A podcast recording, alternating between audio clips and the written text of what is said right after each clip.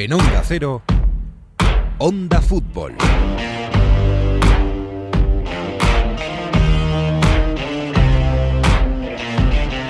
No sé si os habéis dado cuenta de que el mundo ha cambiado. Bueno, el mundo cambia siempre y a veces eh, no te das cuenta hasta que la ola te está cubriendo la cabeza.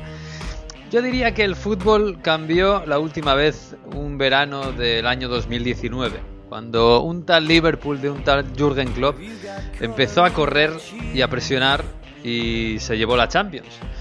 Bueno, desde entonces han pasado cosas y ha ganado el Bayern alemán la Champions y seguimos dándonos cuenta de que nos estamos quedando atrás en España y en Italia seguramente y Alemania y Inglaterra nos están llevando por delante.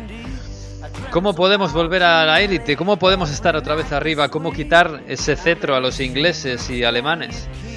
Se puede, claro que se puede. El mundo cambia y seguirá haciéndolo. Bienvenidos a un nuevo episodio de Onda Fútbol. En Onda Cero,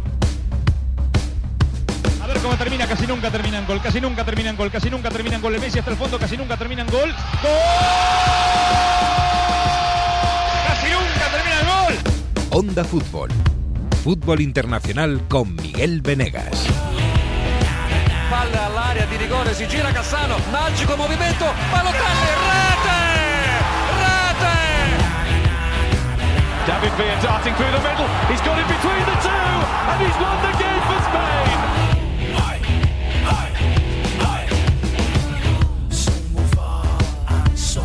Bueno, pues sí, llegamos a este parón de selecciones el primero del año de 2021 y nos da para reflexionar un poquito, para reflexionar sobre lo que todo el mundo está reflexionando. En fin, oye, tenemos eh, a Jesús López on the road. Hola Jesús. Hola, ¿qué tal? Muy buenas. No vamos a decir tu ubicación, aunque tienes salvoconducto. Todo en este programa, en este todo programa legal. todo es legal. todo es legal, todo es eh, pandemia friendly. No Estoy, y además estoy perdido en medio de la nada. Solo tengo eh, un humano cerca eh, y por una causa laboral justificada. O sea que no Ah. pasa nada. Bueno, está bien. Además estás, estás al aire libre. Está... Eso. ¿Podemos dar alguna pista? Eh, pues eh, en el centro, digamos. Si tú te imaginas el territorio, el centro. Bajo el sol de Castilla. Exacto. Bueno, bueno, bueno, que no aparezca por ahí la Guardia Civil, por si acaso. Hola Mario Gago, ¿qué tal? Muy buenas. ¿Qué pasa? ¿Cómo estamos? ¿Qué tal ¿Cómo la está la cosa? ¿Cómo está la cosa?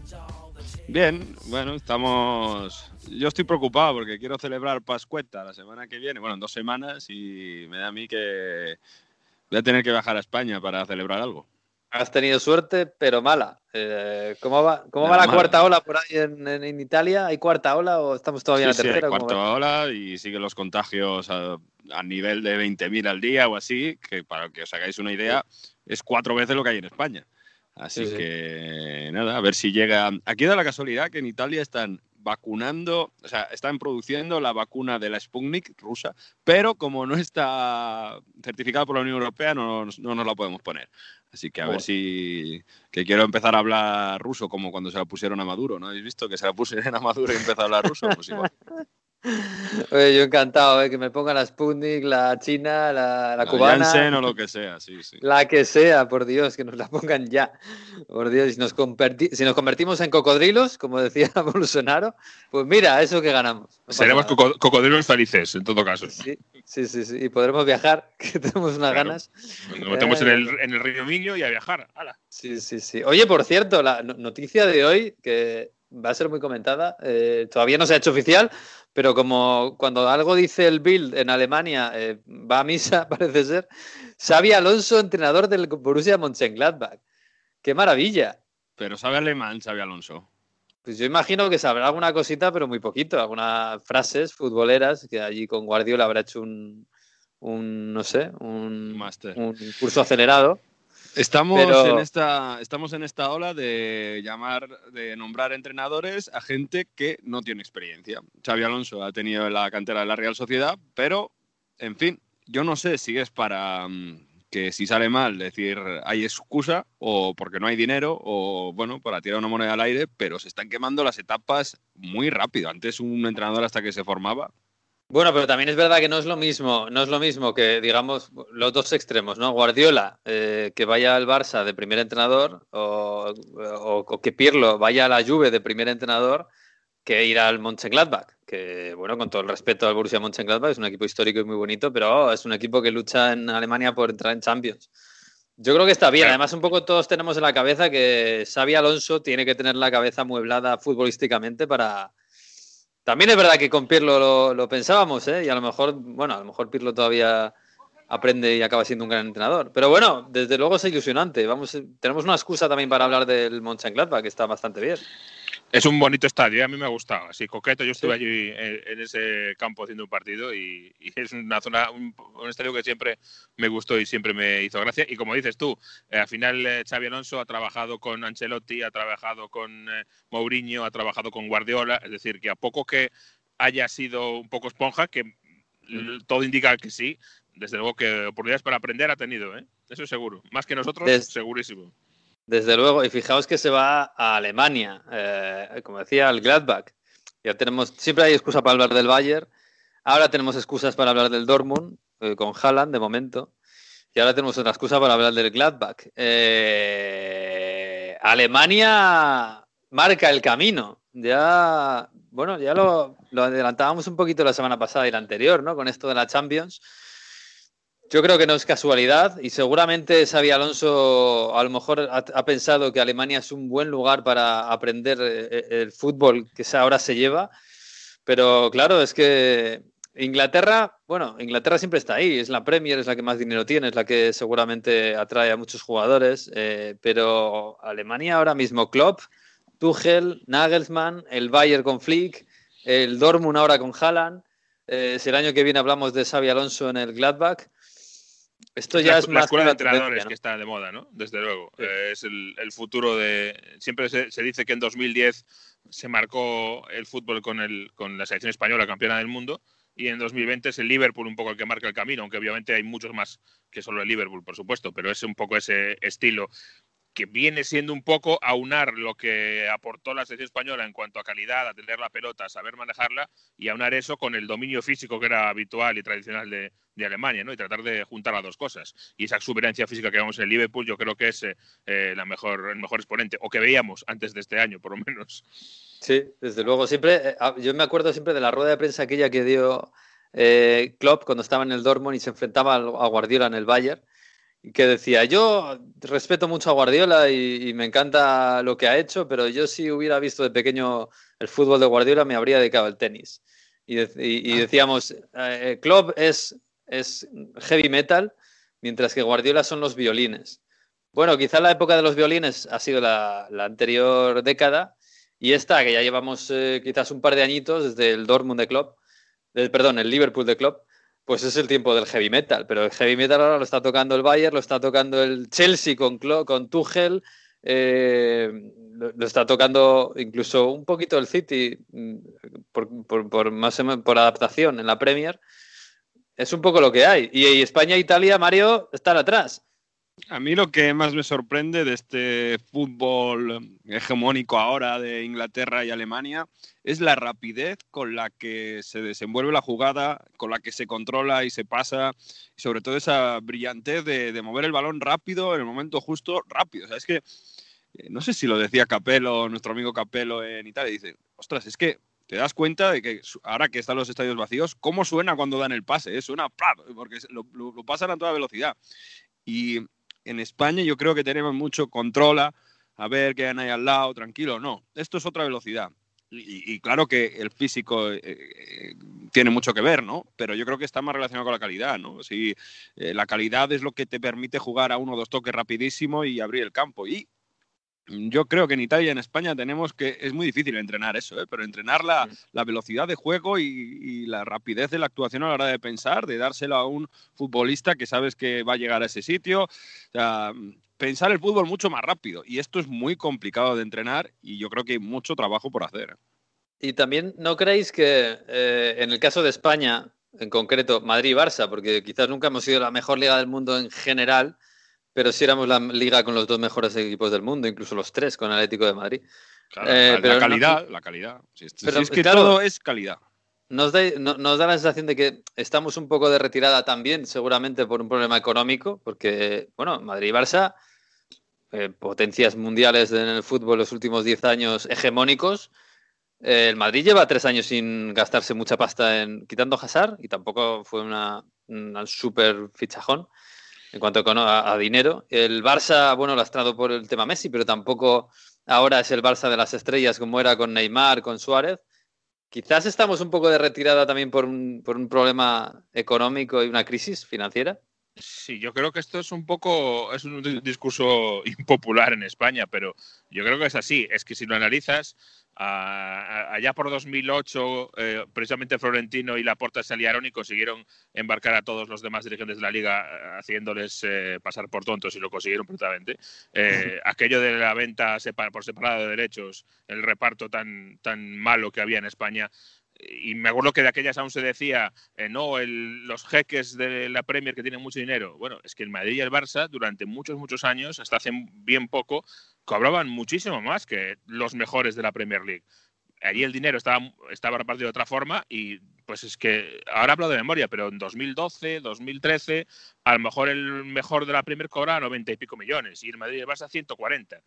Y eso todos los años. Y por eso Cristiano Ronaldo, que estaba en el United, acabó en el Madrid. Y por eso Luis Suárez, que estaba en el Liverpool, acabó en el Barça. Al final, eh, el trasiego de estrellas era de Inglaterra hacia España. ¿Por qué? Porque hacia España no, hacia dos equipos de España. Hacia Madrid y Barcelona. Y luego el resto de clubes iban perdiendo un montón de jugadores a equipos medianos ingleses. ¿Por qué? Pues porque los españoles medianos y pequeños estaban desahuciados, arruinados porque aquí lo, en España lo repartimos así. Y ahora eso se ha acabado y, lo están pagando en Madrid y Barça, que han dominado a golpe también de talonario, además de hacer cosas bien, a golpe de talonario. Mm. Y claro, es que ahora ya no tienes más dinero que, los grandes de Inglaterra o que el Bayern de Múnich, que es lo que pasaba. Y por eso hubo ese dominio tan gigantesco en la Premier, en la Champions, perdón, de los equipos españoles, viene por ahí. Y luego, sin embargo, mientras el Madrid y el Barcelona, por una cuestión de económica, también dominaban, el Atlético estuvo ahí varios años por un milagro del Cholo sin embargo, el cuarto clasificado de, España en la Champions League se la pegaba una y otra y otra y otra y otra vez. ¿Por qué? Porque se ya quedaba fuera de, estas cuestiones. Mm. Y ahora se ha acabado eso y por eso viene también yo creo la Superliga o la nueva UEFA, la nueva UEFA Champions League, porque hay que volver a buscar otra forma de tener más dinero que los demás. Mm. Sí, sí, desde luego. Y eso que nos ha salvado en los últimos tiempos el Sevilla, muchas veces con la Europa League, ¿no? El Sevilla, que sí que es un club donde se ha hecho la cosa, las cosas bastante bien. Incluso ese estilo eh, tan vertiginoso, el Sevilla lo ha introducido bastante en España en, los últimos tiempos. el Sevilla, desde luego que tiene mucho mérito, pero es lo que digo.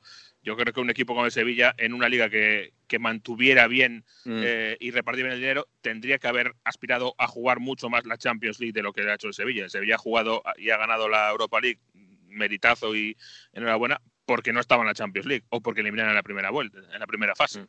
Eso sí, mm. eso también es verdad. Sí, desde luego. Bueno, la verdad es que en Inglaterra, yo creo que en Inglaterra les ha costado, pero con mucho dinero que tienen y con una gran estructura que tienen, al final se han adaptado muy bien. Y los jóvenes, este, Miguel, ¿eh? este Y yo creo que los jóvenes, que tenemos que, yo creo que insistir, porque en Premier estamos viendo la explosión de Rashford, por ejemplo, que es que yo no la que con tan importancia en un equipo español tan fuerte no, no la vería, o Hudson Odoy, que ha sido aunque ha sido irregular con las lesiones y demás, pero que ha tenido mucho. Sí, y Greenwood en el, en el United, en el equipo Greenwood, más importante, ¿no? Y McTominay. Y, en Alemania, mm, o sea, imaginaos, yo lo de Mukoko, por ejemplo, en el Dortmund, os lo imagináis en España. Es que. Ah, pero el Dortmund en, el Dortmund en los jóvenes ya es otro nivel. O gastarse. se ha pasado un equipo ¿eh? español, un equipo español que se gaste el dinero que se gastó el Dortmund por Bellingham. Mm. O, ya. por Haaland cuando estaba en el Salzburgo, que tenemos mucho en España y en Italia, eh, sí, esto es el típico joven que despunta un año y luego pues se caerá. No, el, atreverse como hace el Dortmund y como hace también a lo mejor el Bayern cuando hizo con Coman, con la Juve, decir, pues sí, pues este tiene 20 años, me voy a gastar los 40 o 50 millones y lo voy a moldear y voy a hacer que sea un jugador de la leche, con un ritmo que nadie alcance. Eso yo creo que falta en España. ¿eh? fíjate que te salen cosas mal también, ¿eh? porque al, Bayern le salió mal, por ejemplo, Renato Sánchez. Eh, claro, y hay algunos que, también, te salen, que también te salen algunos mal, pero claro, eh, para que te salgan mal. También es verdad que el Madrid ha ido fichando jóvenes últimamente que no le han salido como se esperaba. Asensio se ha quedado. por no hablar de Isco, que en un momento dado fue espectacular, pero ahora está quedado. Rodrigo y Vinicius, pues ahí andas esteando un poquito Quiero decir que no siempre te sale bien, ¿eh? Que, esto, es un, esto es conjugar muchas cosas. Ah, yo creo que la selección española, por ejemplo, el Brian Hill de turno, yo me espero que tenga el año que viene muchísimo protagonismo. Y, y es eso, la generación, ahora mismo el fútbol europeo punta hacia generación de 20, 22. Ahora tienes 23 años y ya eres un experto en un equipo de cuartos de final de Champions. Mm. Bueno, vamos a hablar de sub-21. ¿eh? Además, tengo a Pereiro que vamos a hablar ahora con él, del, porque empieza el Campeonato de Europa sub-21 este, esta semana de parón de selecciones. Pero eh, queremos hablar también un poco de Italia. Eh, vamos a preguntar a un italiano que está allí y que sabe de esto de, la crisis del fútbol que estamos empezando a vivir ahora en España, o llevamos un par de años, pero que en Italia llevan arrastrando un poquito más. vamos a hablar con Filippo Conticello, amigo de este programa, compañero de la Gacheta de los Poros. Hola Filippo, ¿qué tal? Muy buenas. Hola amigos, ¿qué tal? Bien. Pues bien, aquí estamos discutiendo un poco sobre el fútbol español, el fútbol italiano, vamos, todo lo que no es Alemania e Inglaterra, que parece que nos han pasado por la derecha. Eh, pero claro, estábamos hablando, en España esto es un, un, debate que tenemos ahora y que tenemos seguramente desde hace quizás un año, dos años. Me da la impresión de que este debate en Italia lleva más tiempo, ¿no? Claro, claro, claro. Eh, en los últimos creo, 15 años. Eh, 10 años, en los últimos 10 años. Lo que ha pasado. Los cambios de, de Mourinho, del, de, del Inter. Del Inter, 2010. Eh, en estos 10 años, solo dos veces un equipo italiano llegó a una final de Champions, y fue la Juventus de Allegri. Eh, este año fue un desastre. El único equipo italiano que está en una copa, en la Europa League, es la Roma eh, creo que el tema es que los equipos que nosotros consideramos a, a tope, Juventus e Inter, han fracasado.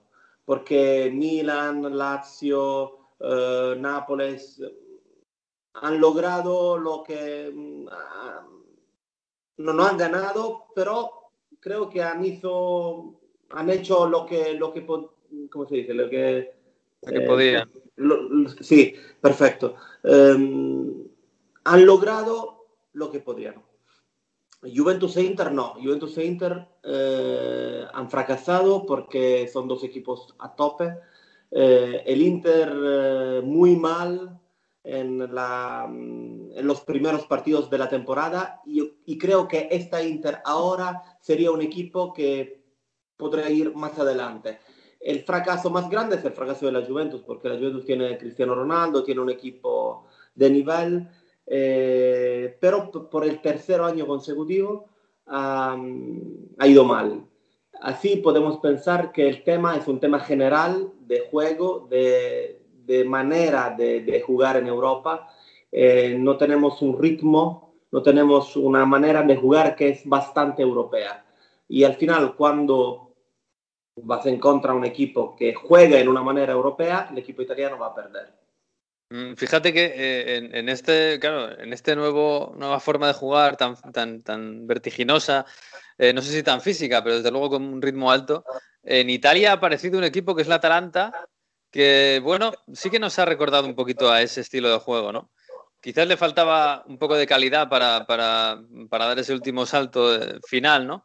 Pero quizás es, es un poco un, un, pequeño ejemplo que puede hacer seguir a todos los demás para, para, engancharse a eso. El Atalanta es un equipo europeo, pero es el Atalanta. Mm. ¿Y qué tenemos que preguntar al Atalanta? ¿Que gane Real Madrid? No, es algo increíble. El año pasado eh, llegó a los cuartos de finales.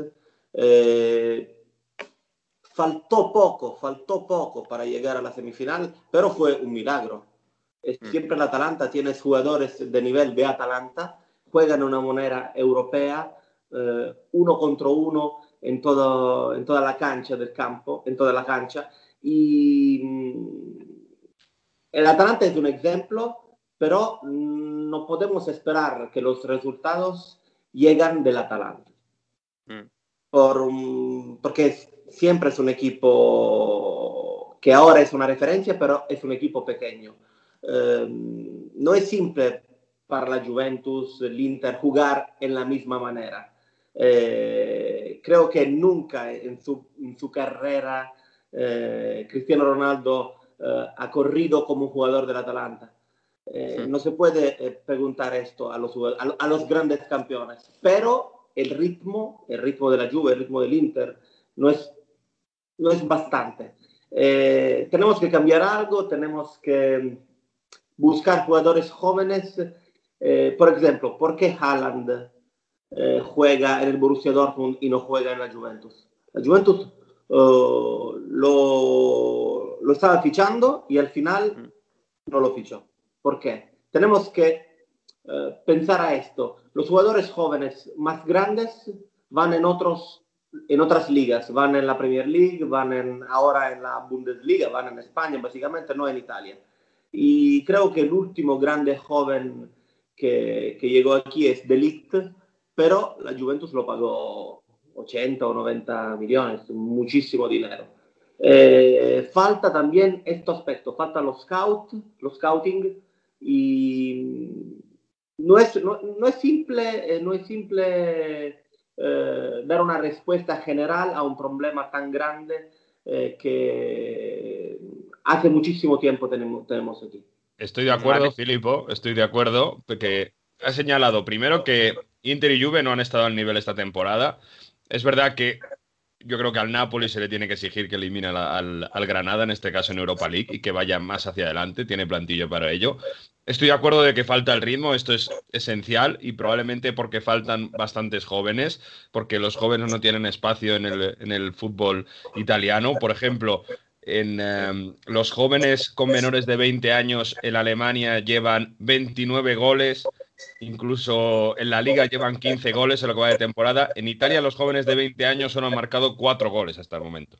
O sea, eh, tienen, les cuesta muchísimo espacio para para debutar y para y para jugar. Es el caso de Fayoli a la Juventus, que es un centrocampista que tiene mucha experiencia y todavía no le vemos. Y encima en un momento de crisis de centro de campo, Pirlo no lo acaba de meter. Pero yo pondría una tercera vía, una, una, una tercera razón. Y es que el único equipo italiano que sigue vivo en Europa League es la Roma. Y es el único equipo que no tiene entrenador italiano, Fonseca. Yo creo que esto también es clave.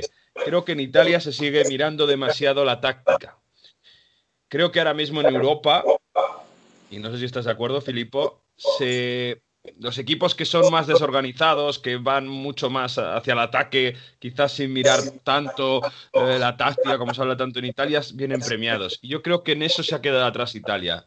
Es una liga donde se mide mucho más cómo defenderse que cómo atacarse todavía.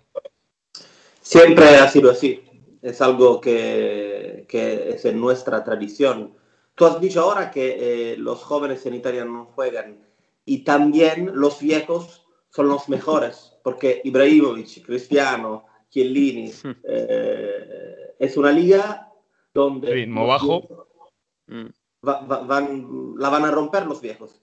Y mm, en tema de entrenadores, yo creo que la escuela italiana siempre es una de, la, de las mejores eh, en el mundo la escuela de entrenadores. Sí. Creo que los entrenadores it italianos en España también, eh, creo que Ancelotti, Capello, los entrenadores italianos eh, eh, son una referencia en el mundo. Pero como tú dices, eh, son entrenadores con mucha táctica, que no es una cosa negativa, pero es, este tema tiene que, en este tema tenemos que incorporar una revolución técnica, de ritmo, de, de una nueva manera de, de, jugar que en este momento no tenemos. Creo que el, el, único entrenador que tiene esta forma de entrenar es Gasperini, que es un entrenador italiano, pero que tiene esta, mm, Gasperini, lo de la, el, el dell'Atalanta,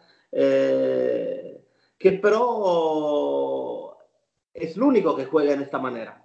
Es un, una manera tan, tan loca por, por el estilo italiano.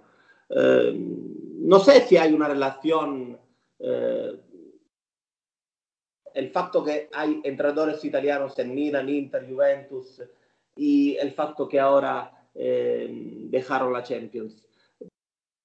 Es un tema, eh, creo que tenemos que confiar en los entrenadores italianos, pero cre creo que tenemos que evol evolucionar un estilo. Sí. Que no depende solo de, del hombre que, que, que está en el banquillo. Es una cultura general que, que pasa en las escuelas del fútbol, en la federación, en los equipos juveniles. Es algo más grande que un single entrenador de un single equipo. Mm. Bueno, algunos ahora están echando de menos a Allegri. No sé si Allegri eh, se, habría podido aceptar, a- adaptar a, a este estilo de juego. La verdad es que iba un poquito más cerca, ¿no?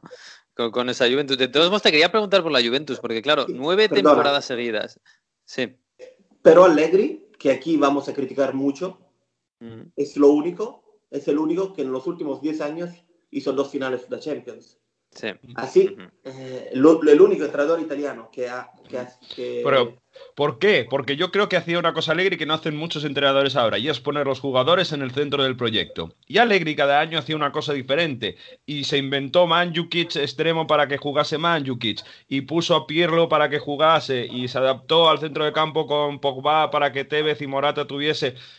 Es algo que incluso ha dicho en Sky Sport, luego vamos a hablar de la sección de Italia de lo que dijo Allegri, pero yo creo que en Italia falta eso, que los jugadores no están tanto en el centro del proyecto, sino que están volviéndose unas piezas para eh, certificar tu modelo táctico. Y ahí, claro, el gran señalado es Conte, que no se mueve ese Sí. su Contismo y que Eriksen se ha tenido que adaptar a hacer el reyista en vez de hacer su posición donde es eh, feliz, digamos así. No, esta el- es táctica. el- Esta es táctica claro. también. Pero Filipo, el, reinado de la Juventus, que parece que este año va a acabar, pero claro, son nueve años, y además son nueve años no solo de que han ganado la liga, es que han arrasado prácticamente, quitando una o dos veces que, el- que han tenido que pelearlo hasta el final. Todo el mundo tenía claro que ganaba la Juventus, era, eh, eh, bueno, digamos una, una especie de Bayern Múnich en, en Italia. Eso también ha hecho daño al resto del fútbol italiano, porque da la sensación de que ha caído la Juve, y que al final, tarde o temprano, tiene que caer, y ya no queda nada. No, queda. mm, Por ejemplo, el Inter es un equipo que tiene muchísimos problemas eh, eh, en la sociedad, en el club, por- porque los chinos no se saben qué, qué- qué van a hacer ahora. Pero el equipo es un equipo que tiene futuro, porque hay muchísimos jóvenes que pueden mejorar. Hay Hakimi, por ejemplo, Lukaku, Lautaro. Eh, sí, es un- una época que que termina, porque creo que nunca en la historia de una grande liga europea un equipo ha ganado por nueve años consecutivos, nuevos años, nueve años seguidos. Eh, es un cambio de época normal, creo, eh, porque eh, la Juventus ha hecho todo bien por nueve años y ahora falló. Y por esto va, es bueno, creo, en general, porque eh, hay más competición en la liga, pero creo que el próximo año ya la Juve estará ya a tope porque tiene un proyecto claro, eh, tiene jugadores. Eh, lo que esperamos es que el Inter, el Milan y los otros van a competir en el mismo nivel, al mismo nivel como, como este año. Eh, y no sé cuántos años tenemos que esperar antes que la liga italiana vuelva al nivel de los años pasados. Pero en la liga italiana más grandes, nosotros aguardamos más equipos, no solo una, más equipos que, que puedan ganar la, la liga. Y esto esperamos. Mm. Pues sí, desde luego. La verdad es que yo llevo mucho tiempo diciendo Italia volverá, Italia volverá, más allá de la Juventus. Eh, tiene pinta de que el Inter está volviendo y tiene además miembros para hacerlo. Eh, quién sabe si el Milan se puede consolidar, eh, quién sabe si, si la Atalanta puede ser un proyecto de futuro. Así que bueno, mm, yo solo espero que Italia vuelva a darnos eh, muchas razones para temerles cuando nos enfrentemos en Champions League y no como estos últimos años que nos hemos quedado un poquito atrás. Nada, Miguel, Filipo, que Antes sí. de despedir a Filipo, quiero que tiene buenas informaciones, como siempre, ahí en la gacheta, que me dé un porcentaje de cuánta posibilidad cree que tiene Cristiano Ronaldo de seguir en la Juventus otro año, incluso de renovar. ¿Cuánto porcentaje? Renovar, creo pocas. Eh, seguir, buenas posibilidades.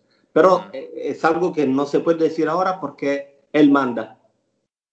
Decide él. Y al final eh, no sabemos lo que tiene en su cabeza. Mm. Creo que la Juve, en la Juve se puede quedar. No, no es algo decidido, no es seguro que se va a marchar. Hay, posi- hay muchas posibilidades que, que- que- que- que- Más del 50%. Sí, creo que sí. Pero no es, no es algo científico.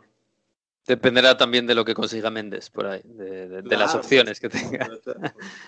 Porque Tiene Madrid no es. contrato, Tiene buenísimo contrato. en la Claro, claro. Y creo que no es simple que, que otro No. equipo, eh, el Real Madrid también, el Real Madrid también va a pagar ese, ese sueldo.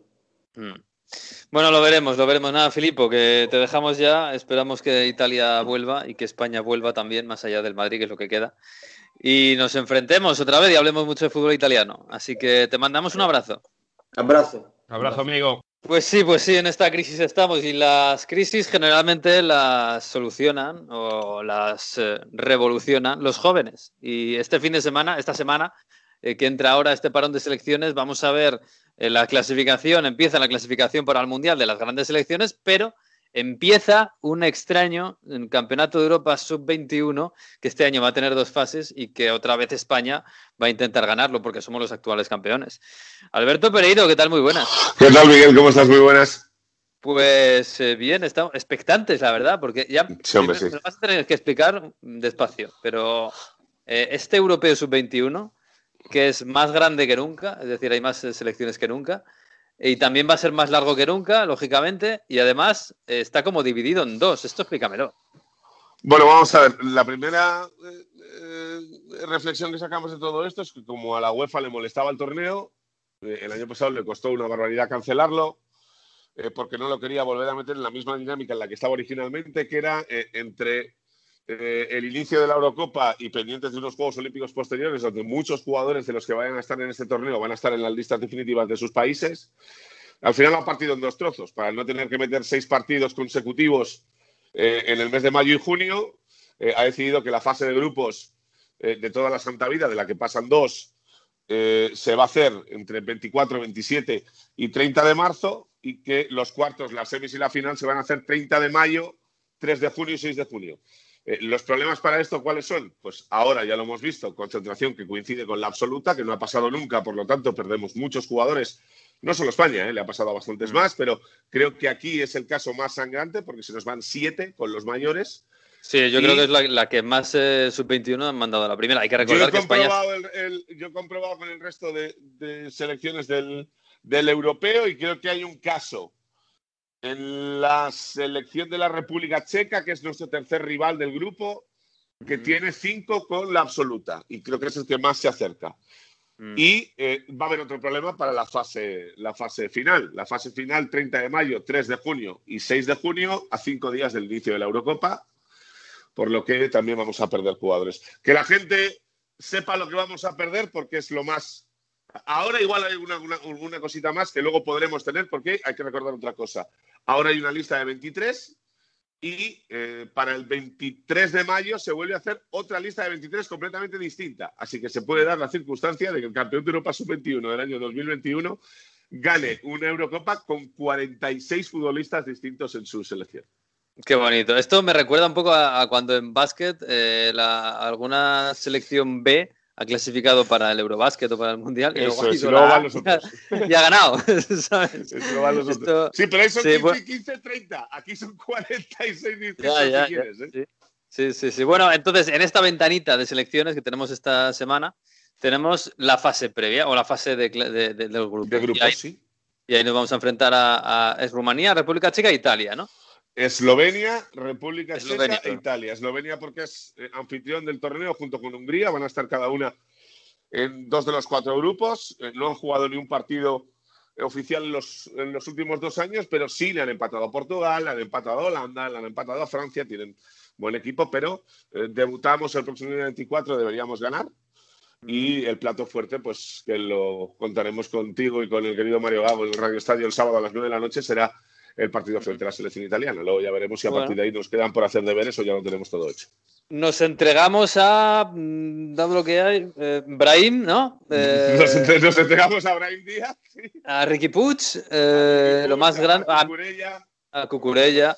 los tres jugadores más importantes y luego de lo que del oyente habitual de este programa, de chavales que tenemos eh, disgregados por el, el extranjero, importantes, importantes, importantes para la selección en este torneo van a ser dos sobre todo. Eh, bueno, excepción de Mateo Morey, que se quedó eh, fuera por unas molestias el otro día y que ha llamado a Jeremy Pino, el delantero del Villarreal, eh, Gonzalito Villar, eh, que ha tenido incluso sus pequeñas opciones de estar en una lista un poco más grande, pero en una posición en la que ahora mismo en la absoluta es una locura. Con ver que se ha quedado fuera Miquel Merino, creo que lo entendemos todo. Me gusta mucho Gonzalito Villar, ¿eh? me gusta A mucho. mí me gusta mucho y aparte, eh, do- dos de los que estamos por aquí, o tres, le conocemos bien, es un gran chaval.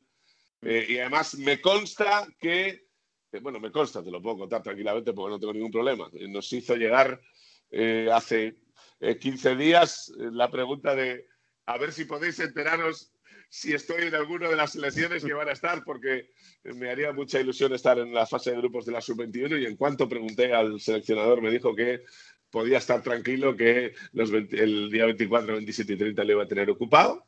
Y luego Abel Ruiz, que está haciendo un papel maravilloso en Portugal, que por fin estamos viendo eso que esperábamos de él en la sub-17 y en la sub-19, que es marcar goles y marcar goles y marcar goles. Sí, y, sí. y le está yendo bastante bien ahora y el resto pues esperar un poco que tengan un, un muy buen rendimiento, porque es una selección que si lo miramos en comparación con las últimas dos que hemos tenido, finalista y campeona eh, del, 10 y- del 17 y del 19, pues tiene menos niveles, es verdad. Y aparte hay que entender una cosa, Dani Olmo con los mayores, Ansu Fati lesionado, Pedri con los mayores, Mm. eh, Brian Hill con los mayores, Pedro Porro con los mayores, Eric García con los mayores, Ferran Torres con los mayores. Creo Claro. que esos son siete jugadores de un equipo titular que eh, nos podría dar como máximo favorito al torneo y que ahora nos deja dentro de un grupo de selecciones. ¿no? Pues sí, la verdad es que tenemos mucho, pero en la absoluta. Eh, Mario, en Italia, eh, que es nuestro rival, va a ser nuestro rival el, el sábado. Como la otra Eh, vez, que menuda nos dieron ahí. Otra vez. en- Eh, en Estamos Bolonia, ya- Dios, Bolonia. Estamos ya muy acostumbrados, ¿eh? Lo- de los que están jugando, de los que más tenemos eh, todos los días un poco en el escaparate, Tonali, ¿no? Que va a ser un poco el eje en el centro del campo. Bueno luego, es. ¿qué nos podemos encontrar ahí? Es verdad que Tonali es el nombre más, eh, más famoso. Se esperaba bastante más este año en el Milan, pero bueno, tiene que crecer poco a poco. Pero bueno, en el centro del campo tiene buen toque. Está Robella, que va probablemente jugará con él, que es un jugador del Genoa que le ha fichado la Juventus con 19 años ya y tiene muy buen toque. Y arriba sí que gente conocida, sobre todo Cutrone, que si, si tiene minutos y está bien, a ver si, si recupera el gol para Italia. Y luego Scamacca, que es un también delantero del Genoa que mm, con, minutos ha demostrado que tiene bastante gol y ya, bueno, se han interesado algunos grandes. También está Raspadori del Sassuolo, que hemos hablado aquí alguna vez, ¿no? Uno de los representantes del Sassuolo de ese juego ofensivo que va hacia adelante. Frabotta, que ha sido titular esta temporada bastantes veces como lateral izquierdo de la Juventus. ¿Él, él Gabbia, es, él es lateral izquierdo o ha sido un parche en la Juventus? no, es lateral izquierdo. Ya ha jugado en la. Juventus sub-23 de, de lateral izquierdo y Gabbia ha jugado de, de defensa central en, el Milan antes de que ficharan a Tomori. O sea que tienen algo de, de- de minutos en, en, eh, en el equipo titular, vamos, en, en Serie A, ¿no? Pero es verdad que esta Italia es bastante menos que la Italia que de, de la última Bien, bien. donde estaba. Chiesa, donde había gente que tenía, bueno, pues mucha más experiencia y, y bastante, mucho más peligro. De hecho, bueno, eh, fue un fracaso que no se pasara de la fase de grupos aquella, porque se ganó a España y luego se, se cayó lamentablemente. Por cierto, también está en portería el que dicen que va a ser el, do- el nuevo Donnarumma, que es de la cantera del Milan, pero ahora está cedido por ahí, que es Pizzarri. A ver si demuestra también cositas. Pero es, es una selección italiana que yo creo que está por debajo de los favoritos, que está España, que está Inglaterra, que está ahí con Greenwood, que está Holanda y sobre todo Francia, ¿no? Yo creo que este año Italia no trae un equipo tan temible como otras ocasiones. Es que la- el último España-Italia, Pereiro, fue una. Si yo lo- los nombres, es una locura, ¿eh? Yo, yo lo viví allí eh, porque además nos tocó estar, eh, se acordará Mario, prácticamente Bolonia. 15 días en Bolonia porque jugamos Bolonia, Reggio Emilia, Bolonia, que es, es, es al ladito, o sea, son 70 kilómetros una cosa de otra. Y nos tocó estar 15 días en Bolonia y Bolonia, eh, nada más llegar ya íbamos perdiendo 1-0. O sea, me acuerdo que con el himno íbamos perdiendo 1-0, el estadio entero. eh, brazo arriba y venga todos allí. Me acuerdo que España empezó ganando con un gol de Ceballos, pero luego aquella selección con eh, Zaniolo, con Chiesa, con Moise Ken, con eh, Pellegrini, con Varela, Varela, que fijaos ahora que equipazo eh, eh, de locos. Y luego, pues un fallo que cometió en el siguiente partido propició que nosotros tuviéramos una opción de meterle cinco goles a Polonia y estar en las semifinales y nosotros le marcamos cinco goles a Polonia. O sea, que el día cumplimos nosotros y que tuvimos un jugador por encima de todos que fue Fabián Ruiz, que hizo el torneo de su vida y que se seguirá recordando por, por tiempos y tiempos. ¿no? Bueno, mirando, como decía Mario, mirando a, a mayo-junio, eh, bueno, sí, el, el, el, el delantero del, de Holanda, Koen Meiners, es bastante bueno, juega en la Z. Ya te, ya te Eh, digo, Miguel, que la sensación que tiene la, la selección española es que eh, al abrir el grupo a cuatro selecciones más y que entren Holanda, Portugal, eh, Inglaterra, que estuvo la otra vez, pero que había tenido problemas en la fase de grupos, eh, Holanda ahora mismo es un rival que por lo que viene ganando en categorías inferiores es el que más miedo da en caso de cruzarte en los nuevos cuartos o unas semis. ¿eh? Mm, Bueno, pues eh, habrá que ver. De, to- de todos modos, que sí. eh, está Moukoko, por cierto, 16 años en Alemania. En A ver si le vemos un poquito. Aunque Alemania me parece que ha caído un poquitín. No, Eh, eso me preocupa Ingla- poco. como siempre llegan. Inglaterra, como decía Mario, con Greenwood, y tiene ahí mucho talento, desde luego. Mucho talento por. Yo creo que físicamente. Inglaterra y, y Francia tienen mucha gente. o sea, Bueno, físicamente Francia es que tiene gente fortísima, ¿no? Con Camavinga, con Koundé, es que son gente. Aguar, que es bastante bueno, ¿no? En el León. Es que, Pereiro, en Francia ves a War y Camavinga en el centro del campo con Gento. Sí, no, no, ya, pero que también lo, que también lo, te- lo- lo veía la otra vez. Y era eh, Upamecano, estaba Camavinga, que luego al final jugó prácticamente nada, pero ya estaba en aquella generación de sub-21, tenían un equipazo de locos.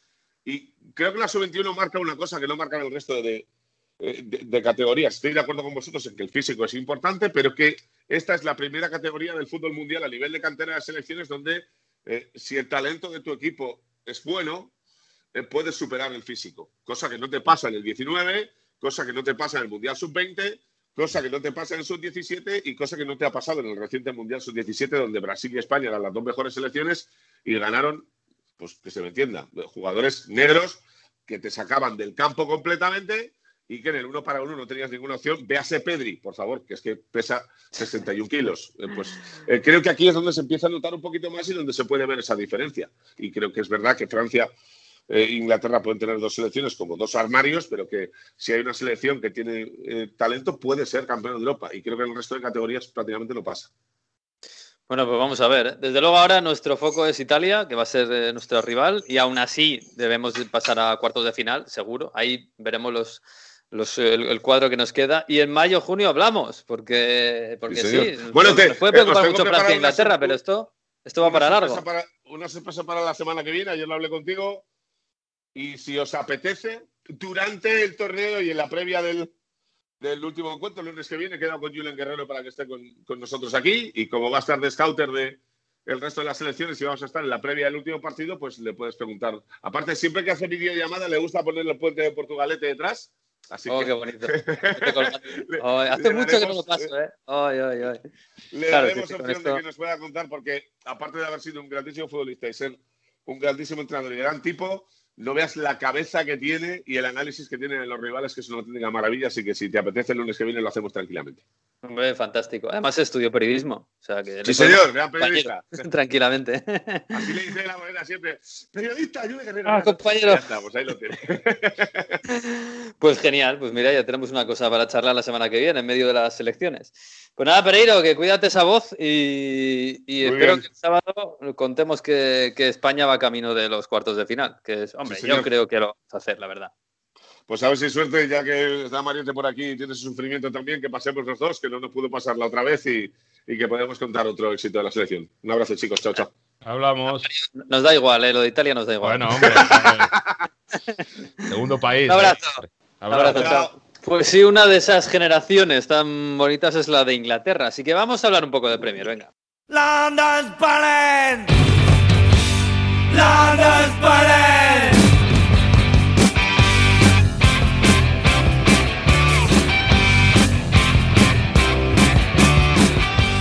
Jesús, pues sí, esa gran generación que está despuntando en el, en el fútbol inglés y que, bueno, ejemplo, tenemos el Manchester United, donde está Greenwood, está Rashford, está McTominay. Eh, que, ojo, el United se ha quedado sorpresivamente, creo yo, sin FA Cup. No se ha metido en las semifinales de la FA Cup porque ha perdido contra el Leicester. Claro, es un poco lo que decíamos la semana pasada. Nadie está pendiente del Leicester y el Leicester está tercero en liga y ahora está en semifinales de Copa.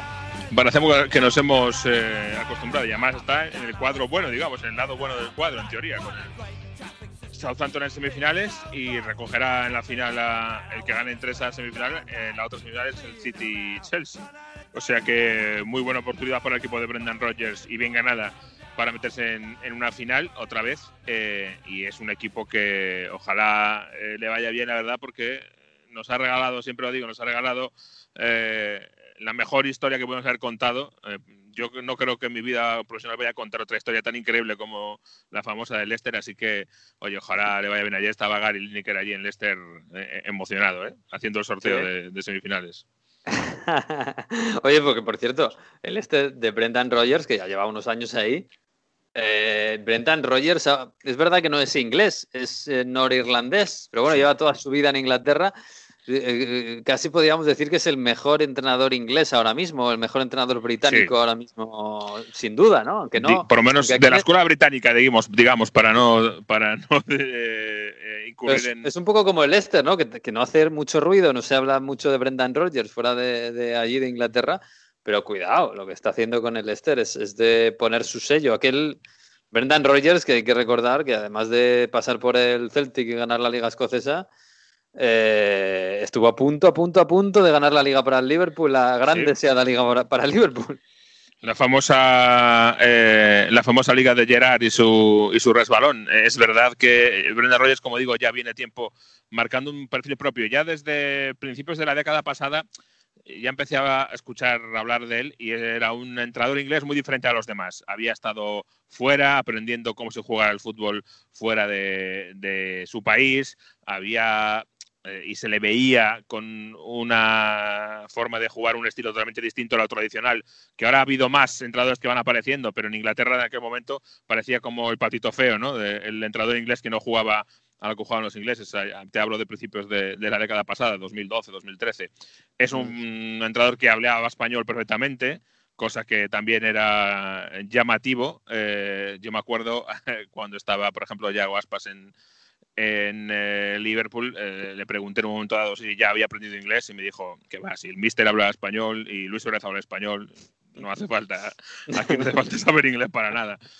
Y no les hacía falta porque realmente el entrenador hablaba con ellos en español, o sea que eh, siempre has marcado un perfil distinto y esa preparación distinta eh, al final le, ha, le está trayendo buenos resultados porque está siendo, como dices, el entrenador inglés para mí más destacado. A mí me llama la atención de que no haya acabado ya en un, en un grande otra vez, después de Liverpool, que también era, era grande, aunque cuando lo cogió Brendan Rodgers estaba un poquito deprimido, igual que cuando se fue, porque tuvo una mala temporada y le, y le echaron. Así que para mí es una de las quinielas, de los grandes de las quinielas para dentro de, cuando se vaya del Leicester, dentro de un año, dos años, eh, creo que le veremos en un, en un banquillo grande de, de Inglaterra. Y eso que no es el jugador, eh, que parece que ahora es, es lo, Sí. eh, lo que hace falta, ser una ex leyenda de algún club para poder entrar en su, en su banquillo. Sí, eso, bueno, va a tener una muy buena oportunidad de meterse en la final eh, de la FA Cup en Wembley contra Chelsea o Manchester City. Yo ayer decía en Radio Estadio, esto podía ser una final de Champions, igual es un poco osado, porque todavía queda bastante. Y hombre, y queda por ahí un tal Bayern y un tal Real Madrid, que pueden, a ver qué pasa, ¿no? Un Liverpool. Pero es verdad que esta semana ha dejado muy buena impresión en España el Chelsea eh, de Tuchel Sí. que, bueno, ya lo veníamos diciendo, ¿no? Que defensivamente ha mejorado muchísimo el equipo, muchísimo. Y mira que ha hecho cambios en defensa un poco extraños, algunos difíciles de entender, como cargarse a Zouma o cambiar el lateral izquierdo a Chilwell. Pero bueno, eh, poco a poco va, el equipo va funcionando. Yo no sé si lo de este fin de semana contra el Sheffield United, que es verdad que es el peor equipo de la Premier ahora mismo, te da para, bueno, para seguir pensando que este equipo va evolucionando y puede acabar la temporada muy bien. Yo sobre todo cuando salió el sorteo de la Champions eh, la semana pasada, eh, dije, bueno, ojito con el Chelsea. Estamos todos pensando en el Madrid, en el Liverpool, a ver qué pasa. Pero es que el Chelsea tiene que jugar contra el Oporto, luego contra o Liverpool o Real Madrid, que no están en su mejor momento en teoría, Mm. y con eso ya está en la final también. O sea que, y es un equipo especialmente dotado para las eliminatorias, yo creo, el Chelsea de Tuchel, porque es un equipo muy sólido eh, y, no es el equipo que es sólido porque se encierra atrás y, y planta el autobús. No, no. Tiene jugadores de ataque, vamos, eh, de sobra. Mason Mount está en un nivel espectacular, está ahora mismo tocado por la varita mágica, tiene eh, laterales largos eh, de sobra para, para, ser ofensivo por bandas, tiene jugadores por dentro, tiene jugadores rápidos. Eh, si quieres, le faltaría como guinda un super violador, que no tiene, tiene otro tipo de futbolistas, pero al margen de eso, me parece que es un equipo que tiene muy buena defensa ahora y muy buen ataque. ¿no? Entonces, para una eliminatoria, ser dominador en ambas áreas es lo más importante muchas veces, y eso lo tiene. Sí. Y por el centro está Canté, aunque esté, so, solo Canté entre la defensa y el ataque ya les vale también. Sí, no, Canté, con Canté ya te vale, tienes defensa, ataque y Canté. No, pero bueno, fíjate que Canté no está siendo tampoco titular indiscutible con Tuchel. No. Supongo que, que, ahora acabará siéndolo, porque, bueno, no sé, con Tuchel llamaba la atención, ¿eh? Llamaba la atención porque cuando empezó apostó fuerte por ese Jorginho Kovacic. Además, Canté venía de lesión cuando llegó eh, Tuchel, eso hay que recordarlo y puede ser la clave de todo esto, que igual no estuviera o no lo viera todavía en buena forma. Viene de un año malo, Cante. Eh, acuérdate que cuando volvió el equipo a entrenar tras, la, tras el parón de la pandemia, él no volvió a entrar con el equipo porque, bueno, pues no se sentía cómodo. Eh, Había una historia con su hermano que tenía problemas de salud, que podía ser peligroso el coronavirus y él tenía cierto miedo, sí al final todos somos humanos y eso nos afecta a todos y, a mucha gente especialmente. Y después de un año malo, pues ha resurgido en Golocante con, con fuerza y eso también eh, es una gran noticia para el Chelsea porque si vuelve el, el engolocante que todos conocíamos, eso te soluciona muchas cosas. Eh, me decían ayer que al día siguiente del partido Atlético estaba por la mañana corriendo por, por el Támesis. Estaba haciendo un tiempo que se, había, que se le había quedado algo dentro todavía. Para empezar a sudar, es normal. sí, ayer me decía un compañero del, en, la radio, ojo, es que ves la plantilla del Chelsea, es que es un plantillón por todas partes. Y es verdad que quizás le falta un, digamos, un 10, un 10 en, en nota, o sea, un, superestrella. claro. Pero tiene tantos 8 y 9 que es verdad que tiene un montón de alternativas y, y en el momento que, que, pudieran cuajar los Havertz, eh, Mount, que está cuajando, eh, y sobre todo Werner en, en, ataque, juego, tienes una plantilla. Que... Fíjate, yo otro día eh, comentándolo con un compañero en la tele, eh, analizando esa plantilla para redondearla, lo que te sobra es un media punta y necesitas un delantero. Mm. Y hablando totalmente de fútbol ficción, eh, por simple divertimento y sin ningún tipo de noticia de nada, pero ¿qué pasa si el Chelsea coge a Kai Havertz, que no acaba de romper, y le dice al Borussia Dortmund, oye, si te desprendes de tu delantero ese tan bueno que tienes, a lo mejor te lo puedo cambiar por un media punta que es caro y que tiene buen cartel todavía en la Premier y lo puedes vender dentro de un par de años muy caro, que es lo que haces tú, Borussia Dortmund, que es coger a jóvenes y venderlos caros. A lo mejor de esa forma convence más que con 60 millones de euros, ¿no? ¿Quién sabe? Sí, no, no lo veo, ¿eh? No, no, es por jugar, es por jugar. Sí, sí, ya, por jugar está bien. Sí, sí, no, la verdad es que sería una guinda a un, a un pastel que tiene el Chelsea espectacular. Pero bueno, vamos a ver, ¿eh? Porque va, si Tuchel coge este equipo y acaba haciendo una cosa muy loca en la Champions, Sería para plantarle un monumento ahí en el Támesis, ¿eh? Mm, Peor es ¿Cómo venía el equipo? la Champions, incluso te diría yo. Sí, sí, sí. Posiblemente. y peores equipos han ganado la Champions también en la historia. Sí, sí, Vamos a ver, porque enfrente va a tener al City. Oye, el City este, este sábado que jugó su semifinal de Copa y que la ganó, eh, pero me sigue dando las mismas sensaciones. Ves los números del City, no le falta gol, porque tiene, porque tiene muchos goles conseguidos. Pero, pero a mí me sigue dando la impresión de que les falta un killer, un, goleador que llega muchas veces al final, como en esta ocasión, que te marca Gundogan en el 85 y estás muy feliz, pero yo no sé si eso, eh, bueno, para ganar la Champions, porque la Liga parece que la va a ganar, eh, te da, o para ganar al Bayern, que tiene un Lewandowski que con media ocasión te hace un gol. Sí, es a ver, lleva todo el año con eso y de hecho en la primera vuelta él tenía un pro, viendo los datos, tenía un problema gordo de marcar goles el, el City y eso ahora está así de arriba porque lo ha arreglado. Y el City ahora eh, ha encontrado la forma de marcar goles, pues en vez de con un killer repartiéndolo entre Gundogan, que está espectacular, eh, Bernardo, Foden, eh, Sterling, incluso un poco menos que antes puede ser, pero ahí está. Magres está siendo tan importante. Al final tiene un ramillete de, de media puntas en vez de un punta. Es así lo que ha conseguido el, el City de Guardiola. algunos dirán que es el es ya la sublimación de su modelo, ¿no? Eh, la perfección del modelo es ya jugar sin delantero centro tampoco y que todos los mediapuntas se muevan de forma fluida y aparezcan por sorpresa y vayan marcando goles. Eh, yo sigo diciéndolo, si Agüero eh, volviera a hacer un, a su nivel sería una Mm. guinda para, ese- para este equipo tremenda. Cuanto más tiempo pasa, más dudo que eso vaya a ocurrir, la verdad, viendo lo que se habla de su futuro, etcétera. Me parece cada vez más difícil que eso ocurra. Eh, y yo creo que ahora ya Guardiola va a apostar por este esquema, me da la sensación hasta final de temporada, porque además ha llegado él después de convencerse de que Gabriel Jesús no era lo que necesitaba el equipo como delantero killer y goleador. Con lo cual, por ahí yo creo que este va a ser el City que tenemos hasta final de temporada y con esto se lo va a jugar. Pero vamos, eh, que no es nada fácil, ¿eh? porque tú ahora te pones a preparar este partido contra el City como defensa y resulta que te va a aparecer uno y el otro y el otro y el Mm. otro y aquí el marco y los movimientos. Eh, de momento no hay entrenadores que lo hayan conseguido, eh, entre comillas, hackear ese, ese Mm. esquema.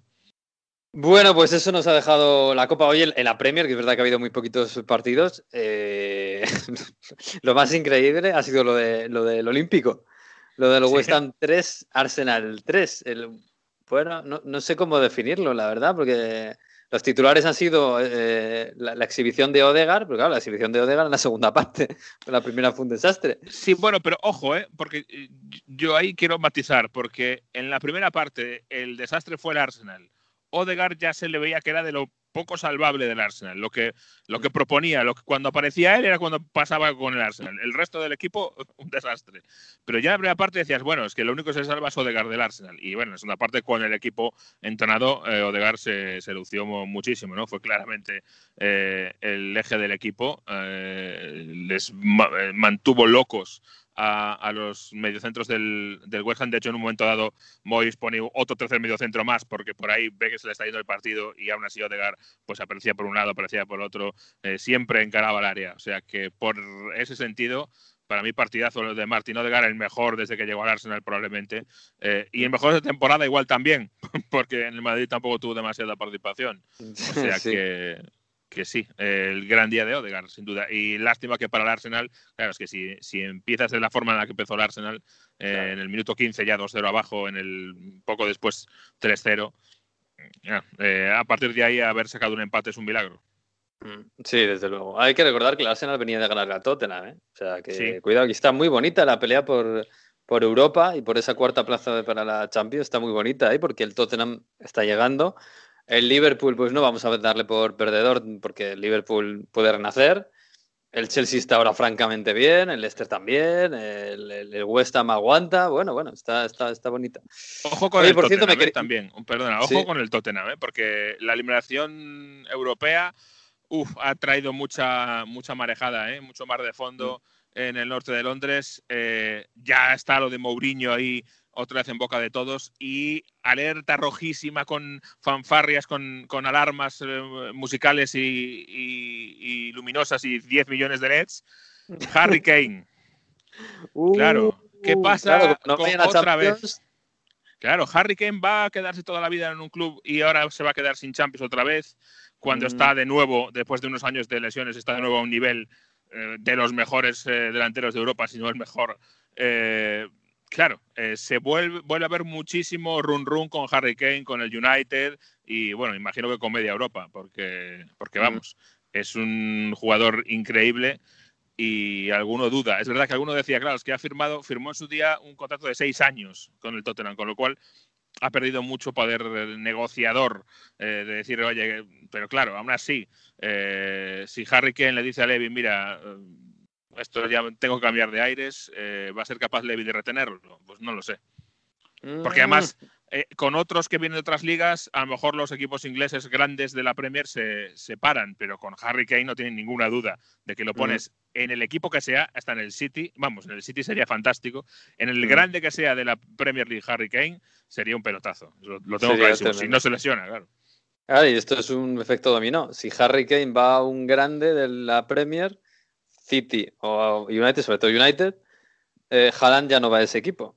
Eh. Haaland iría a otro, porque Claro. no hay muchos equipos ahora mismo en el mundo que puedan pagar por estos futbolistas. ¿eh? Eso por, por dinero, ¿eh? No, no porque no puedan jugar Claro, claro. eh, me encantaría verlo, sé. pero por dinero. Nos ha fastidiado, sí, sí. Eh, pero bueno, el Leeds United quiere a Haaland, pero claro, no lo puede pagar. En fin. Lo quiere, ya, Oye, que- también, eh, también lo- lo quiero yo a Haaland.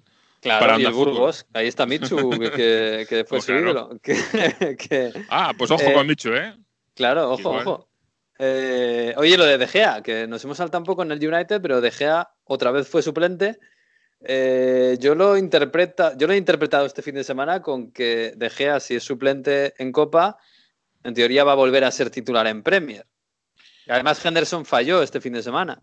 Sí, pero la semana pasada eh, ya estaba De Gea en Manchester, ent- había entrenado con el equipo y fue suplente. Eh, a mí me parece un castigo de, de Solskjaer por haberse marchado.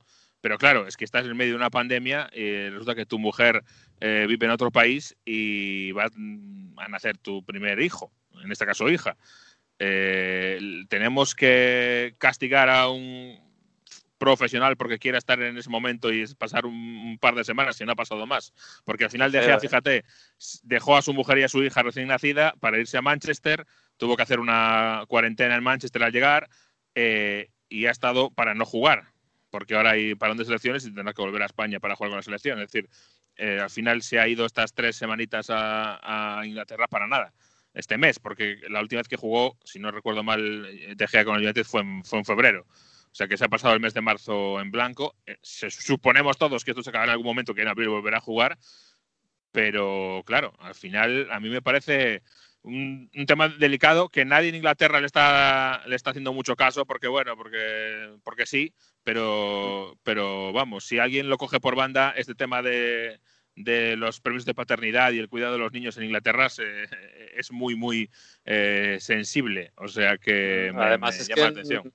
en el Reino Unido, si no tengo, si, si tengo bien entendido, el permiso de paternidad es un año prácticamente. No estoy seguro, la verdad, de cuál es la legislación ahora mismo. No, no me he visto en la situación. Pero Pero, vamos, es muchísimo más largo pero que en sí, España. sí, sí, que en España sí. En España está mejorando mucho, eso es Está verdad. mejorando mucho, sí. Pero, pero sí, nada que ver. En Inglaterra, en Italia también es mucho, mucho más eh, largo el, el permiso de paternidad. Sí, sí. Una cosa que quiero deciros es que se ha filtrado ya la UEFA que las eliminatorias, ese Manchester City Dortmund de Champions, parece que van a permitir que se juegue en Alemania y en Inglaterra. Es decir, que Alemania ha levantado la restricción para que los deportistas, ni siquiera los deportistas, puedan bajar a Inglaterra y al revés. Así que se va hacia unos cuartos de final, esta vez sin sede intermedia. Vamos a ver qué pasa con el Madrid-Liverpool, pero todo apunta que los equipos van a jugar en sus estadios. Vacíos, pero en sus estadios. Bueno, pues es un poquito más de normalidad. Veremos qué pasa con el Liverpool Real Madrid. Eso sí que de momento no ha cambiado nada. Veremos, veremos. Bueno, pues nada, oye, vamos a hablar de Jesús, te dejo que estás en, en ruta y Tengo que no continuar el vaya a que te paren. Ahí habrá control. Tú tienes tu salvoconducto Yo tengo, y yo oye, tengo todo legal, no hay problema. por, por si acaso, pero bueno, Por si ve- acaso. vete, vete caminando que tampoco se puede parar mucho, ¿eh? Eso. Me quedo con Bueno. el italiano que tiene, no sé, otra vez la música esta que nos trae. Genere ragazzi, genere!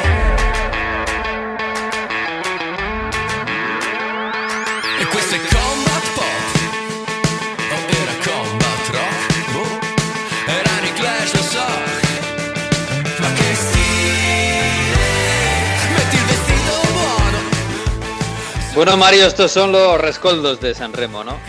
Todavía, todavía. Los Statos Sociales eh, es un grupo que gusta bastante, que quedó bastante bien en San Remo y que traen este combat pop. Y me gusta mucho además por este estribillo que tiene, que mm, bueno, que utiliza una expresión eh, bastante utilizada italiano, que es ma che senso ha, ma, ma che senso ha, ¿Qué, qué- qué sentido tiene. Está muy bien porque dice querer siempre demasiado, pagar el, el doble y goder y disfrutar la mitad, ¿no? Vestirse de rockstar, hacer canciones de pop para hacer publicidad. Es un poco también ahí denuncia que mm, ahora parece que todo es rock, ¿no? Parece que ya a tope y luego son canciones pop de publicidad. Pues hay un poco también Ay. ironía, está muy bien. Los datos La sociales. historia de toda la vida de, la- de la música, ¿no? Esto, hay muchas canciones sobre esto. Sí, sí, sí. Sí, sí, sí. Y luego no también mal, a ver, a ver cómo suena. Bravo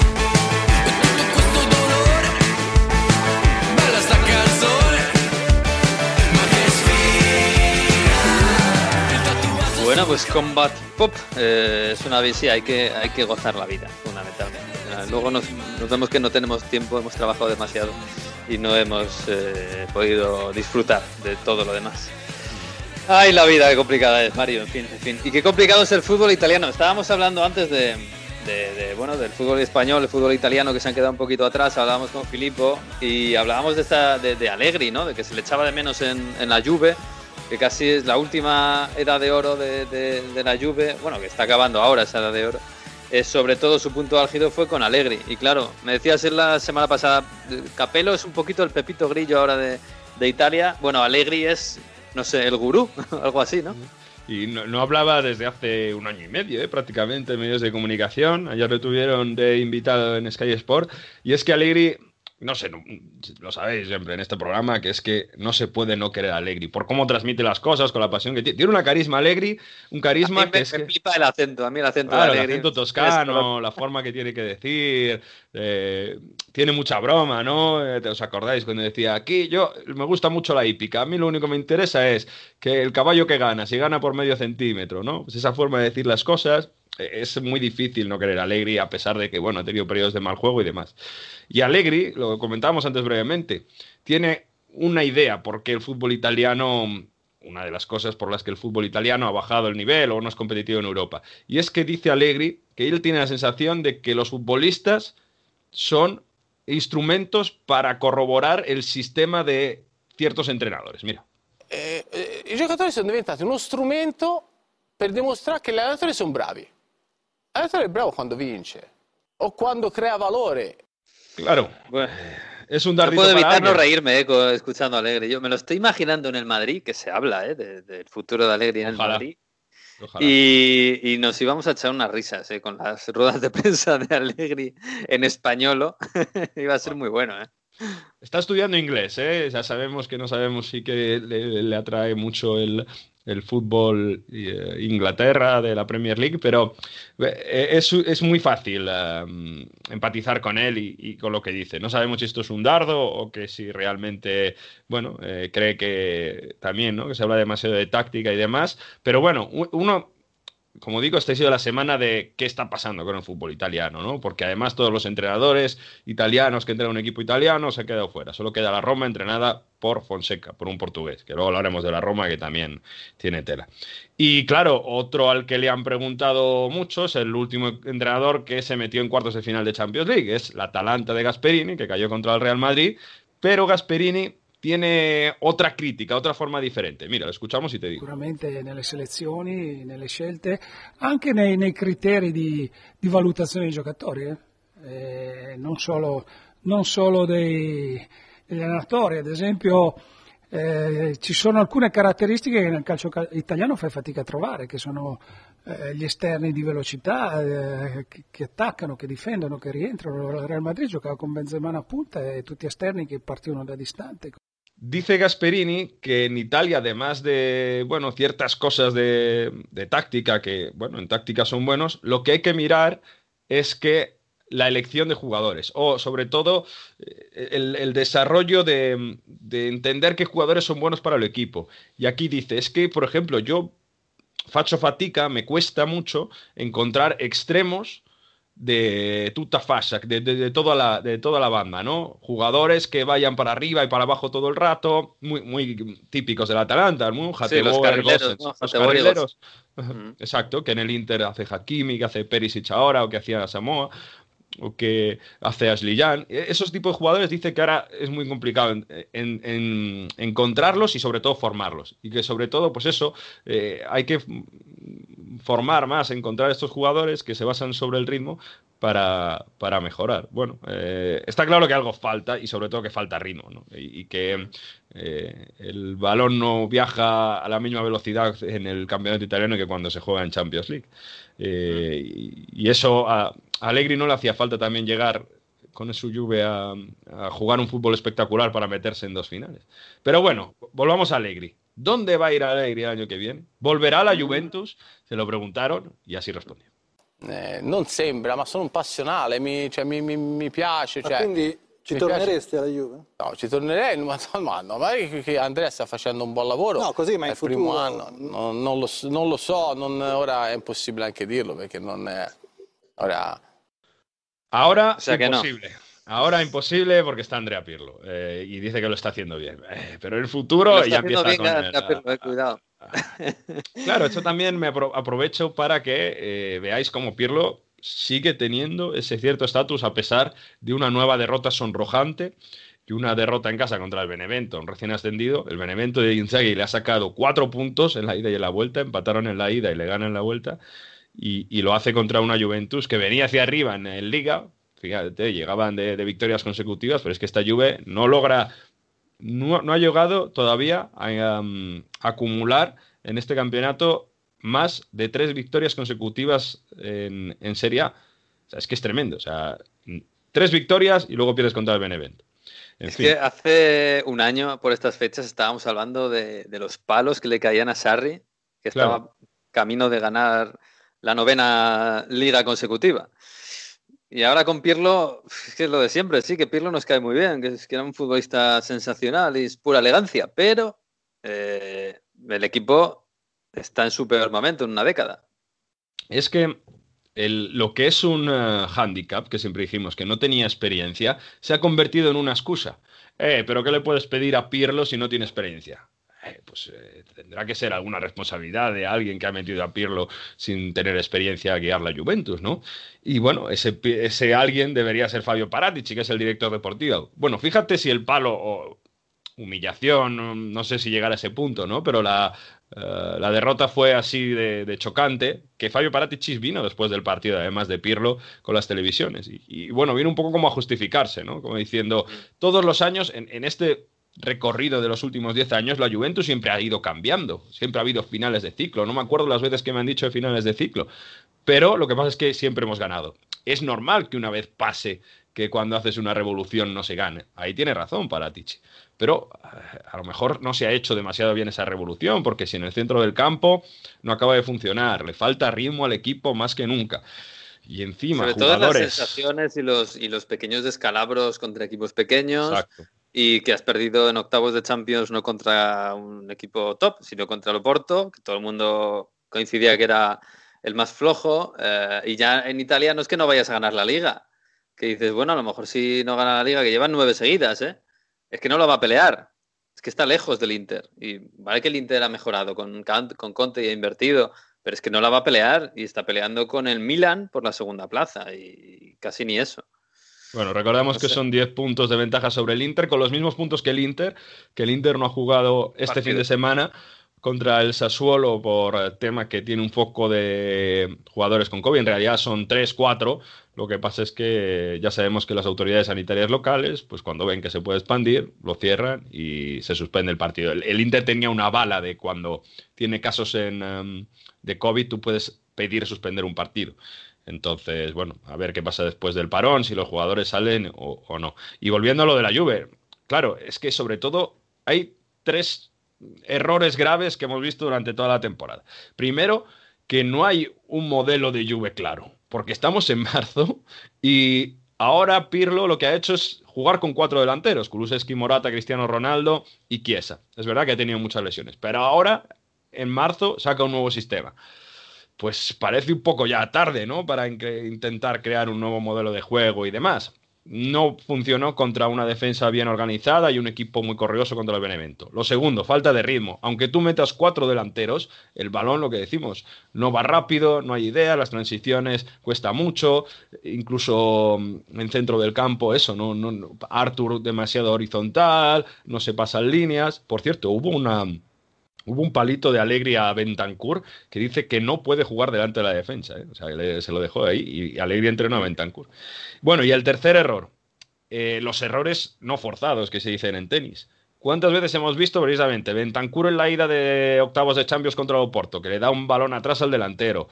Fallos de marca en, en, defensa, incluso de hombres como Bonucci, salida de balón. El otro día pierdes contra el Benevento porque Artur hace un pase horizontal en, propa, en propia área que acaba en tu delantero. O sea, es, estos errores no forzados sí. en la Juve no lo habíamos visto prácticamente, yo creo que casi nunca.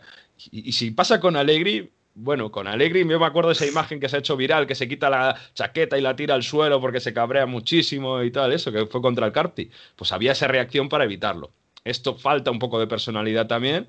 Y bueno, a ver, Filipo hablábamos, decía que era optimista para el año que viene, pero los estas enfermedades que tiene la Juve son uh, preocupantes. Y aún así, ojo, que la Juve puede acabar la temporada, aunque dices tú que segunda, tercera, lo que sea, ganando la Copa Italia, tiene la final contra el Atalanta. Es verdad, y, gana- sí. y con un otro trofeo que es la Supercopa Italia, que la ganó contra el Napoli en enero. Bueno, pues sí, sí, quien no se consuela es verdad que en este caso es porque no quiere, pero bueno, eh, sí, es un fin de ciclo y la Juve tiene también el dinero y las infraestructuras para el año que viene volver a seguir ser un equipo grande. Pero es verdad que falta un plan, un plan importante. Bueno, oye, el, el Fiore Milan me gustó mucho, estuve viéndolo. eh, el gol de Ribery a punto de cumplir 39 años o 38 años. El gol de Ibra con 39 años. Los dos abuelillos. Pero como lo de Ibra es tremendo, ¿eh? Hay que ver porque le mete un costalazo a Petzela y se va corriendo. Eso es de, de- de- bueno, de delantero inteligente, de, de tío que dice, ¡pum! Y ahora te la aprovecho. Sí, ¿eh? sí. Al límite Dámela a mí, que yo aquí ya sé cómo meter el culo bien y, y hacerme con el, con el que, que- que está en un momento de la carrera casi el mejor en ese sentido de saber qué hacer en cada momento, aunque le falta velocidad, pero que es normal que le hayan, lo decíamos, que le llamasen para Suecia, porque da esa sensación de que coge a Brian Dean, por ejemplo, oye, hace esto, tal, no sé qué. Es que a su lado crecen una barbaridad los jugadores, aunque luego él marque y luego falle cosas, pero solo por el mero hecho de estar en el campo, el Milan crece y tiene personalidad y le remonta el partido a la Fiorentina, porque estaban perdiendo 2-1 y, con ese carácter, pues demuestra que, que con Ibra en el campo es otro equipo. Y eso no lo había pasado nunca, ¿eh? porque siempre ha sido un jugador mucho más eh, egoísta en ese sentido que, aunque daba buenas asistencias, pero no ha sido nunca un jugador que hiciera crecer a los demás. Eh, y bueno, el Milan se mantiene con esa pequeña remontada que hizo la Fiore. Y el Roma-Napoli, eh, 0-2 ganó el Napoli, que sigue ahí, bueno, buscándose a sí mismo y un poco sesteando ahí entre la crisis y, la remontada. Eh, pero claro, a mí me, sigue dando la impresión de que la Roma, incluso con Zeco, que jugó, eh, sigue siendo un equipo muy débil, sobre todo en partidos, partidos contra grandes, es que se le ven, se le ven todas las debilidades siempre y se le ve incapaz de, de afrontar un partido contra un grande.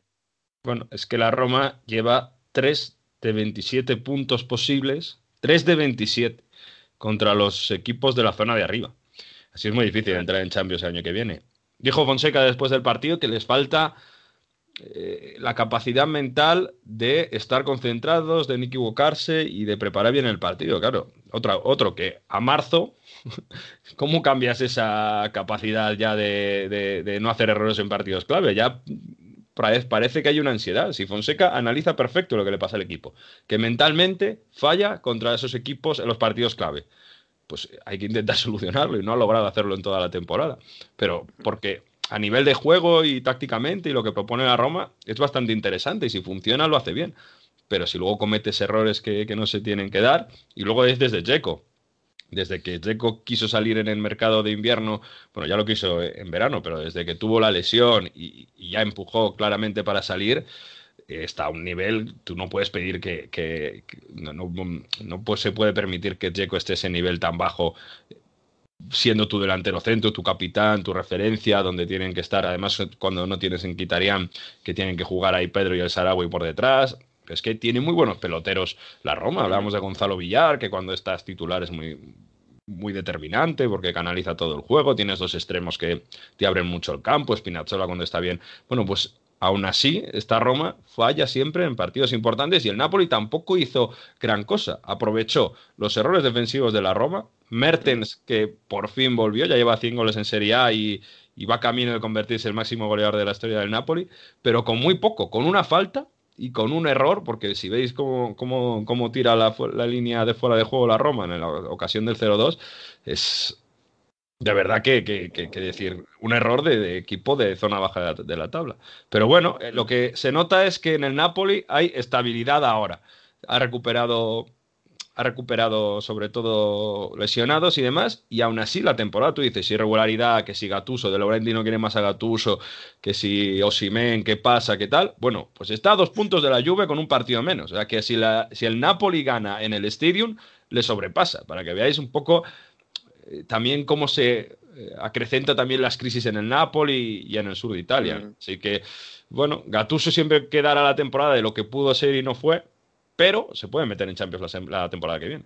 Está bonita esta pelea por la Champions, ¿eh? porque ahora mismo, bueno, el Inter está en otro, en otro mundo, pero luego está Milan con cierta ventaja, Juve, Atalanta, Napoli, Napoli está a dos puntos del Atalanta con un partido menos.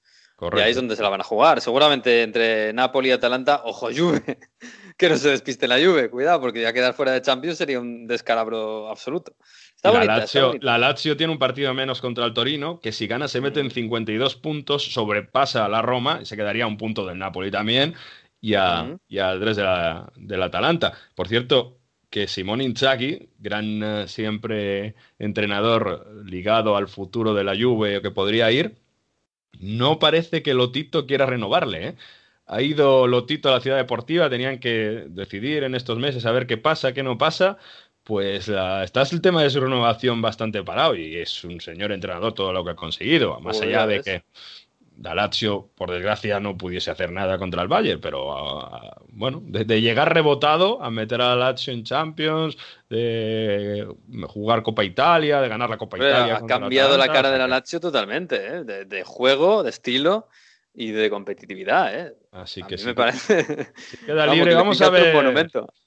Tenemos que hacer un Toto Panquina, Toto Alenatori, que se llama la Lotería Alenatori, donde creéis que va a ir cada entrenador el año que viene, no sé qué. Se habla mucho de Alegría a la Roma, eh, al, al Napoli a ver Gattuso no va a seguir, así a ver si finalmente va Benítez, si va Fonseca rebotado, si Sarri a lo mejor va a algún lado. Bueno, hay un Toto Alenatori muy, muy curioso. Y, y con Lo- Inzaghi, si, si queda libre, a ver dónde puede ir. Uh, pues a ver, oye, o una aventura fuera de Italia, quién sabe. No. En fin, bueno, Mario, que vamos a dejarlo ya. Te voy a dejar aquí a escuchar al profesor que ha vuelto esta semana, ya recuperado, fantástico, y además inmunizado. y recuperado, eso es. Todavía estará a punto de inmunizarse, ¿no? No estará del todo, pero bueno, está ya, está ya la sangre está corriendo con, con anticuerpos. Eh, y ha vuelto esta semana y nos quiere hablar de mafia y fútbol. Tutte Ha sido una semana llena de altibajos en la vida del joven Pietro Santapaola, jugador del Cosenza, que primero fue expulsado del equipo y actualmente ha vuelto a ser admitido. El motivo de la expulsión, su apellido, Santapaola, un apellido vinculado a la mafia italiana con su padre y su abuelo como condenados por pertenencia a una organización criminal y su cercanía al boss Nito Santapaola. Alejado de la historia y de los quehaceres de su familia, Pietro ha sido readmitido por no tener nada que ver con sus parientes y que solamente quiere jugar al fútbol. Aún así, vamos a entrar en un binomio peligroso, el del fútbol y de la mafia. Sus orígenes están en las apuestas ilegales, en Italia conocido como el totonero o calcio scommesse, un mundo lleno de dinero manchado por los partidos amañados.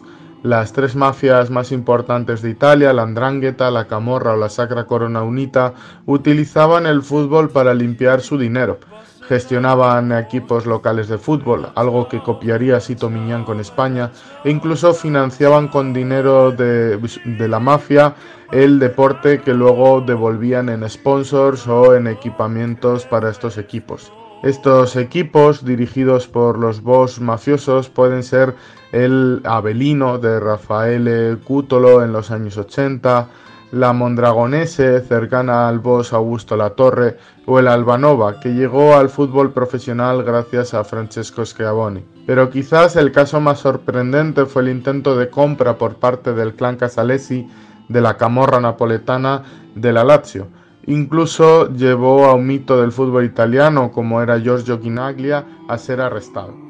Otro caso importante fue el de la Sanremese, que acabó en manos de la Andrangheta de la Puglia y vivió momentos de locura, con pistolas apuntando a sus jugadores para que no se quejaran por no cobrar. Incluso un partido de fútbol acabó con el intercambio en mayo de 1988 de una promesa de Kalashnikov y bazocas entre los Boss que controlaban al Crotone hoy en Serie A y al Locri a cambio de un empate en un playoff para el ascenso. Pero no solo en los equipos del sur, en el norte también Varese y Spal de Ferrara se han visto ligados a la Andrangheta. La mafia en Italia sigue teniendo poder y jugadores como Micoli en el Palermo o Lavezzi en el Nápoles se han visto vinculados a clanes mafiosos, jugadores de primer nivel unidos a familias poderosas y protegidos por las mismas. El fútbol mueve muchos millones al año y en Italia se habla además del 5% del PIB.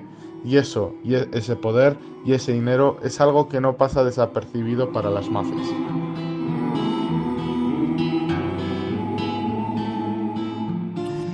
Pues sí, esto, esto da para muchos libros, eh, Mario, lo de la mafia y el fútbol. Que se lo digan a, a Sorrentino, que se lo digan a, a Roberto Saviano, eh, que- con el que estuviste hablando. La verdad es que esto da para, uf, para mucha, mucha letra. Mira, muy rápido te voy a contar la anécdota de cómo se salió la última forma de, de pactar los resultados de los partidos, que a mí me parece súper original. Hablaban de la hora que tenía que llegar el tren. Decía, bueno, va a llegar el tren a Messina a las 23 eh, y eso quería decir que el partido tenía que quedar 2-3. O sea que, o sea, es de verdad un mundo, un mundo increíble. Hombre, Por Italia tiene creatividad para mucho y bueno, a veces se utiliza para el bien, eh, como en la Capilla Sixtina, y otras pues, para el mal. y esto es, es lo que tiene. Pero si no, no tendría este encanto tampoco. ¿eh? También es verdad, también es verdad. Un abrazo, Mario. Hasta la semana que viene. Hasta la semana que viene, sí señor, que volveremos el próximo lunes. Habrá que estar aquí a contar lo que pasa en el mundo y en Europa, fundamentalmente en este parón de selecciones y en la sub-21 y en todo lo demás. Así que la semana que viene estaremos aquí al pie del cañón, el lunes, a partir de la una más o menos, vamos a empezar a ser un poquito más puntuales. eh, con otro episodio más de Onda Fútbol. Hasta aquí ha ido el 25. Disfruten de esta semana, disfruten del fútbol y adiós.